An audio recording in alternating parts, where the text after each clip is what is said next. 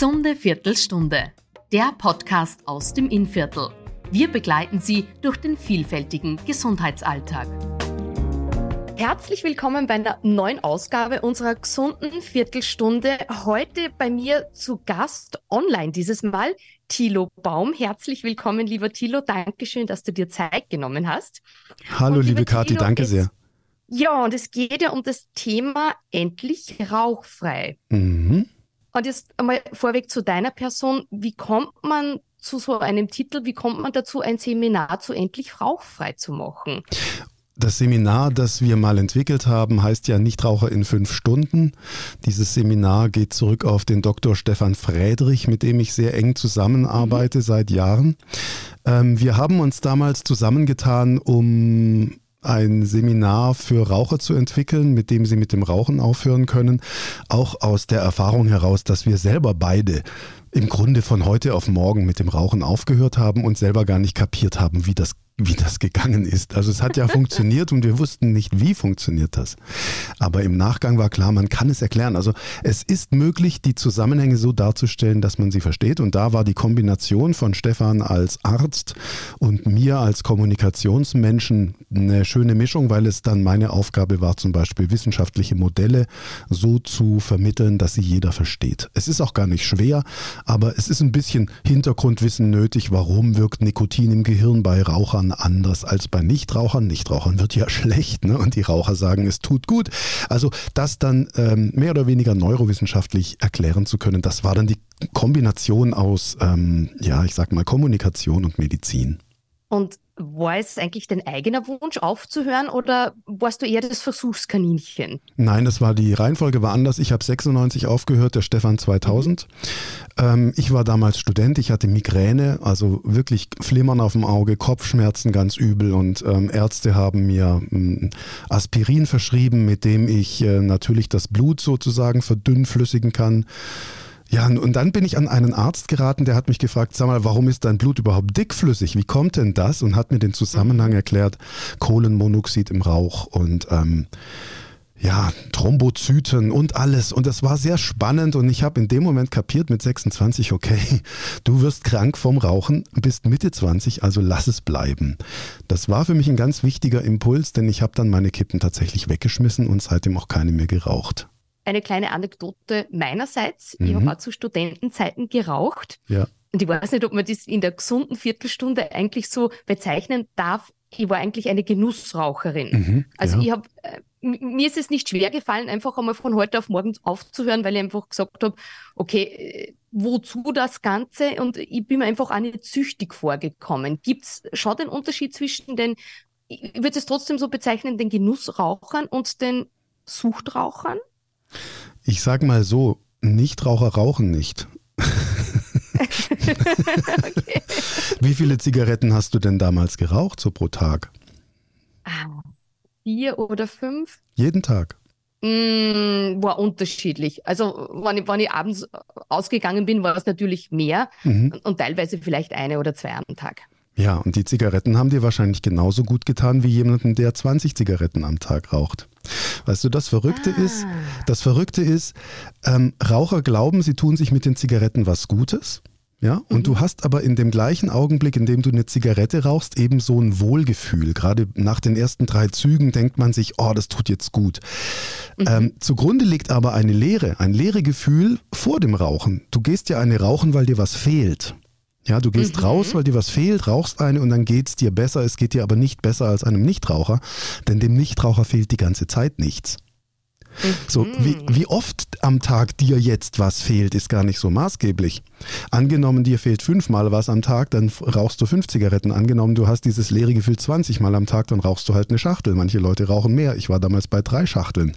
Aber wow. 60 Zigaretten am Tag. Aber die, das Gefühl, wenn ich eine Zigarette geraucht habe und dachte, boah, die tut gut, das war genau das gleiche Gefühl wie das Gefühl, das du hattest, wenn du eine von deinen mhm. fünf Zigaretten geraucht hast. War das einfach dann von, von, mir persönlich abhängig, dass ich mir dann einfach ein bisschen leichter getan habe, aufzuhören? Ja, weiß ich nicht. Ich denke, das Aufhören selber ist nicht schwer, wenn man weiß, wie es geht. Es gibt auch Unterschiede dazwischen, ob jemand die äh, Bedeutung des Rauchens überbewertet oder nicht. Es gibt Leute, die bauen darauf riesige Gedankengebilde auf. Die sagen, mhm. oh, wenn ich nicht mehr rauche, dann kann ich nicht mehr kommunizieren, nicht mehr telefonieren, nicht mehr denken. Das ist natürlich Unsinn, denn keinem Nichtraucher fehlt das Rauchen. In keiner Situation, weder bei Stress noch beim Warten auf den Bus. Nichtraucher brauchen niemals Zigaretten Zigaretten. Aber du hast das Ganze nicht irgendwie zu, einer, zu einem Riesenmerkmal deiner Persönlichkeit aufgewertet und deswegen war es für dich wahrscheinlich auch relativ leicht zu sagen, okay. ich lasse das bleiben. Übrigens im Seminar, das wir ja machen, ähm, da geht es auch um die Frage, wie kann ich denn diese Bedeutung des Rauchens runterregulieren? Wie kann ich denn mhm. mal daraus nicht so ein Riesenmonster machen? Denn im Rückblick sagen dir alle Ex-Raucher, unterm Strich war es eine der allerbesten Entscheidungen, die Kippen wegzuwerfen und nicht mehr zu rauchen. Mhm. Und weil du sagst, es fehlt etwas, die meisten Menschen müssen sich ja dann mit was anderem kompensieren, oder? Es ist dann auch wieder eine Frage der Interpretation. Es ist völlig klar, dass wenn ich mit dem Rauchen aufhöre, dass das Gehirn eine Zeit braucht, um sich wieder zu regenerieren, um sich zu normalisieren. Wenn die Wirkung des Nikotins aus dem Gehirn raus ist, was relativ schnell geht, wir gehen im Seminar von ein bis drei Wochen aus, bis überhaupt gar kein Nikotin mehr im Gehirn nachweisbar ist, dann heißt das natürlich nicht, dass du drei Wochen wartest, bis du Nichtraucherin bist, sondern die Frage ist im Grunde die, eine, das Mangelgefühl, ich brauche eine Zigarette, lässt sich daran abmessen, wie gut die Zigarette tut. Mhm. Also wenn du im Kino warst und du hast dir einen Drei-Stunden-Film angeschaut und du kommst raus, dann wirst du sagen, boah, die Zigarette nach dem Kino ist ja richtig gut. Warum ist die richtig gut? Weil du während des Filmes einen Nikotinabbau hattest und das Bedürfnis nach einer Zigarette, die Leere entsprechend stark war. Ja? Entsprechend gut tut die Zigarette. Und wir fragen aber in unserem Seminar, wie gut schmeckt eigentlich die erste Zigarette am Morgen? Wenn ich neun Stunden geschlafen habe oder zehn Stunden, elf Stunden nicht geraucht habe, wie schmeckt die denn? Erinnerst du dich noch? Wie war die erste am Morgen? Ich habe morgens nie geraucht. Ich okay. So, und jetzt pass auf. Jetzt sagst du mir, du hast morgens nie geraucht. Dann sage ich dir, so schlimm kann die Abhängigkeit nicht sein. Wenn du, ja. wenn du über Nacht eine Abstinenz von zehn Stunden hinlegst und dann den ganzen Vormittag nicht rauchst, dann glaube ich nicht, dass du so dermaßen körperlich abhängig warst. Wenn du dann die mhm. erste Zigarette des Tages ansteckst, dann wird die so schmecken wie den meisten Rauchern, nämlich sie wird reinknallen. Es sei denn, du hast Alkohol dazu, denn wenn du am Nachmittag mit einem Prosecco wirkt das anders, ja, aber ich sag mal, die erste Zigarette am Morgen, die ballert schon und die tut mhm. im Grunde weh und die zweite tut dann gut, weil die erste diese körperliche Abhängigkeit, dieses leere Gefühl wiederherstellt.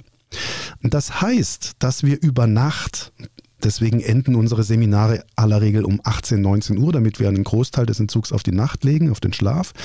Wenn wenn ich über Nacht quasi entzogen bin und am nächsten Morgen aufwache und eine Zigarette sowieso nicht wirklich wertvoll schmeckt, dann kann ich sagen, geht der Entzug relativ schnell. Und so hast du, stell dir vor, wie schmeckt die Zigarette nach drei Tagen? Du, du, rauchst drei Tage keine Zigarette, zündest dir eine an, wie schmeckt die? Publikum sagt durchgängig fürchterlich. So, da ist keine Nikotinabhängigkeit in dem Sinne mehr. Summa summarum, es ist wirklich eine reine Kopfsache? Würde ich sagen, ja. Es ist eine Kopfsache. Mhm. Mhm. Es ist eine Entscheidung, die man trifft und dann umsetzt. Und wer kommt jetzt so in eure Seminare? Sind das jetzt ähm, Menschen, die, die sagen so salopp, ähm, ich schaue mir das einmal an? Oder die wirklich äh, den großen Vorsatz haben, ich möchte nach diesem Seminar rauchfrei sein? Das gibt es beides. Mhm. Natürlich kommen Menschen ins Seminar, die schon sehr motiviert sind. Es gibt natürlich Raucher, die gucken sich kein Seminar an. Ja, klar. Also du hast, wenn du offen bist für das Seminar, natürlich schon deswegen mal gute Karten, weil du dich darauf einstellst, weil du offen bist dafür. Und ähm, es gibt sehr viele neugierige Menschen und auch sehr viele Aufhör, auch sehr viele aufhörwillige Raucher. Es gibt aber auch, und das ist halt manchmal, wenn Medien dann über uns berichten, auch immer witzig, dass plötzlich ganze Kamerateams hinterher melden, sie hätten hatten mit dem Rauchen aufgehört, obwohl sie nur darüber berichtet haben, weil sie es halt mitbekommen haben und sich haben überzeugen lassen. Und ähm, das, das stimmt uns dann froh, weil wir dann sagen, okay, offenbar überzeugt es. Und wir wollen ja auch niemanden bekehren, wir wollen niemanden belehren. Also wir verurteilen das Rauchen nicht. Es wird nicht moralisiert und ich sage nicht, du musst aufhören, weil du sonst krank wirst oder so, sondern ich sage, pass auf, 90 Prozent der Raucher wollen aufhören, sie wissen nur nicht wie, wie sie es anfangen sollen. Wir erklären das Rauchen in der und der Hinsicht und wir machen das so, dass du unsere Modelle verstehst und wenn du unseren Gedanken folgst, wirst du wahrscheinlich zu dem Schluss kommen, ja, überzeugt, ich lasse es bleiben. Also insofern machen wir eine Überzeugungsarbeit mehr oder weniger und gar keine großartige psychologische Intervention oder so. Ich bin überzeugt, wenn jemand versteht, wie die Mechanismen des Rauchens funktionieren, lässt das bleiben. Du bist seit 1996 jetzt rauchfrei? Ja, seit dem 22. Mhm. Mai um 14.30 Uhr. Wow, so, okay, so richtig gemerkt. mhm. ähm, aber gibt es so Momente, wo du sagst, jetzt wäre Zigarette gut? Nee. Noch immer? Nein. Nee. Nein. Also ich denke manchmal daran, dass ich in bestimmten Situationen früher geraucht hätte. Aber das ist jetzt so weit weg, das ist so lang her. Also Nee, das passiert nicht. Das ist auch schon sehr früh so gewesen. Also ich habe es, man muss da nicht 20 Jahre warten, bis das sich einstellt, sondern das war relativ schnell der Fall, weil ich verstanden habe, dass ich jetzt entscheide, wie es mir morgen geht und dass ich einfach gemerkt mhm. habe, dass ich schon als Student an einer, an einer, an einer gesundheitlichen Folge des Rauchens äh, leide. das war für mich nicht hinnehmbar. Und in dem Moment habe ich gesagt, komm, dann hau das, hau das Zeug weg.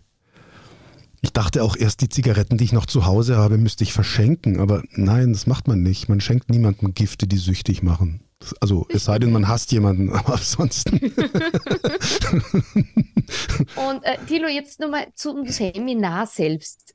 Der Titel lautet äh, Nichtraucher in fünf Stunden. Also sprich, dauert das Seminar dann auch fünf Stunden? Es dauert in der Ursprungsversion fünf Stunden. Unser Seminar heißt auch so. Manchmal mhm. wird es ein bisschen länger, aber in aller Regel schaffen wir es in fünf Stunden. Ähm, Dazu gehören natürlich Pausen, also nach etwa 50 Minuten gibt es jeweils eine Pause und zwar eine Zigarettenpause. Da sind die Teilnehmerinnen und Teilnehmer dann eingeladen, rauszugehen und eine zu rauchen. Denn, Na wirklich? Ja, ja, klar. Wir können doch die Leute nicht ins Seminar setzen und sagen, du hörst jetzt auf zu rauchen und dann erkläre ich dir fünf Stunden lang, wie das gehen soll. Nein, die Leute mhm. setzen sich rein wie in jedes andere Seminar, machen ihre Pausen und ich rede ihnen das Rauchen aus. Also von Pause zu Pause werden weniger Leute Lust haben zu rauchen und am Ende des Seminares werde ich fragen, wer von euch ist jetzt nicht Raucher und alle Hände werden hochgehen. Wirklich? Ja. Wow. Und wir beenden ja unsere gesunde Viertelstunde immer so mit einem positiven Ausblick oder mit einem mhm. Gesundheitstipp. Was würdest du unseren Zuhörerinnen und Zuhörern mit auf den Weg geben, vor allem all jene, die jetzt Raucherinnen und Raucher sind? Gesundheitstipp für Raucherinnen und Raucher. Ähm, wenn ihr ins Seminar kommt, dann macht euch nicht verrückt, sondern es ist nett, wenn ihr jetzt zu Silvester, zu Neujahr mit dem Rauchen aufgehört habt. Das ist toll, dann bleibt dabei, kommt vielleicht trotzdem ins Seminar und lasst euch dann noch restlos überzeugen. Nur wenn ihr jetzt raucht, dann raucht halt bis zum Seminar weiter, setzt euch nicht unter Druck und kommt dann einfach rein, setzt euch hin wie ins Kino und lasst euch das Rauchen ausreden, lasst euch überzeugen.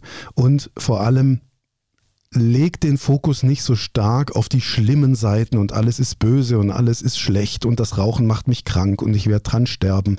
Wenn ich so eine Drohkulisse aufbaue, auch in meinem eigenen Kopf, sozusagen als Gewalt gegen mich selbst, ähm, das steigert die Motivation in keiner Weise. Also besser ist es zu sagen, ich freue mich darauf, bald nicht mehr rauchen zu müssen, denn der Körper wird sich erholen. Jedes Organ nimmt sich die Zeit, die es braucht. Also ich sag mal so, Raucher fragen immer, wie lange dauert es, bis die Lunge sich erholt. Ja? Mhm. Und dann sagt, kannst du jetzt irgendwas antworten, ist ja immer eine Frage der Statistik, keine Ahnung. Die Zahl stimmt jetzt nicht, aber spaßeshalber, ich sag mal ein halbes Jahr, ja. Sagen dann die Raucher, das dauert mir zu lange, dann rauche ich lieber 20 Jahre weiter? Nein, verstehst du? Das, das ist die Logik. Jedes Organ nimmt sich die Zeit, die es braucht und es lohnt sich immer, mit dem Rauchen aufzuhören, egal wie alt ich bin und egal wie krank ich schon möglicherweise bin vom Rauchen. Es mhm. lohnt sich immer, mit dem Rauchen aufzuhören. Vor allem auch finanziell. Und das kommt dazu, ja, genau. Ja, Thilo, ich sage vielen herzlichen Dank für die ganzen Eindrücke, die du uns jetzt damit auf den Weg gegeben hast. Mhm, Und gerne. ich glaube, viele sind jetzt aufmerksam geworden, das eine oder andere Seminar zu besuchen. Mhm. Und ja, in diesem Sinne wünsche ich allen Zuhörerinnen und Zuhörern, die jetzt wirklich mit dem Gedanken spielen, mit dem Rauchen aufzuhören, ein sehr schönes rauchfreies 2024. Das wünsche ich auch und vielleicht sehen wir uns im Seminar, würde mich freuen. Sehr, sehr gerne. Alles Liebe, Thiele, und Dankeschön. Alles klar. Danke, Kathi. Tschüss. Und als kleine Erinnerung, der sechste Inviertler Rauchfreitag findet am 27. Jänner von 13 bis 18 Uhr im Krankenhaus der Barmherzigen Schwestern Ried im Seminarzentrum statt. Anmeldungen erbieten unter gesundesried.at.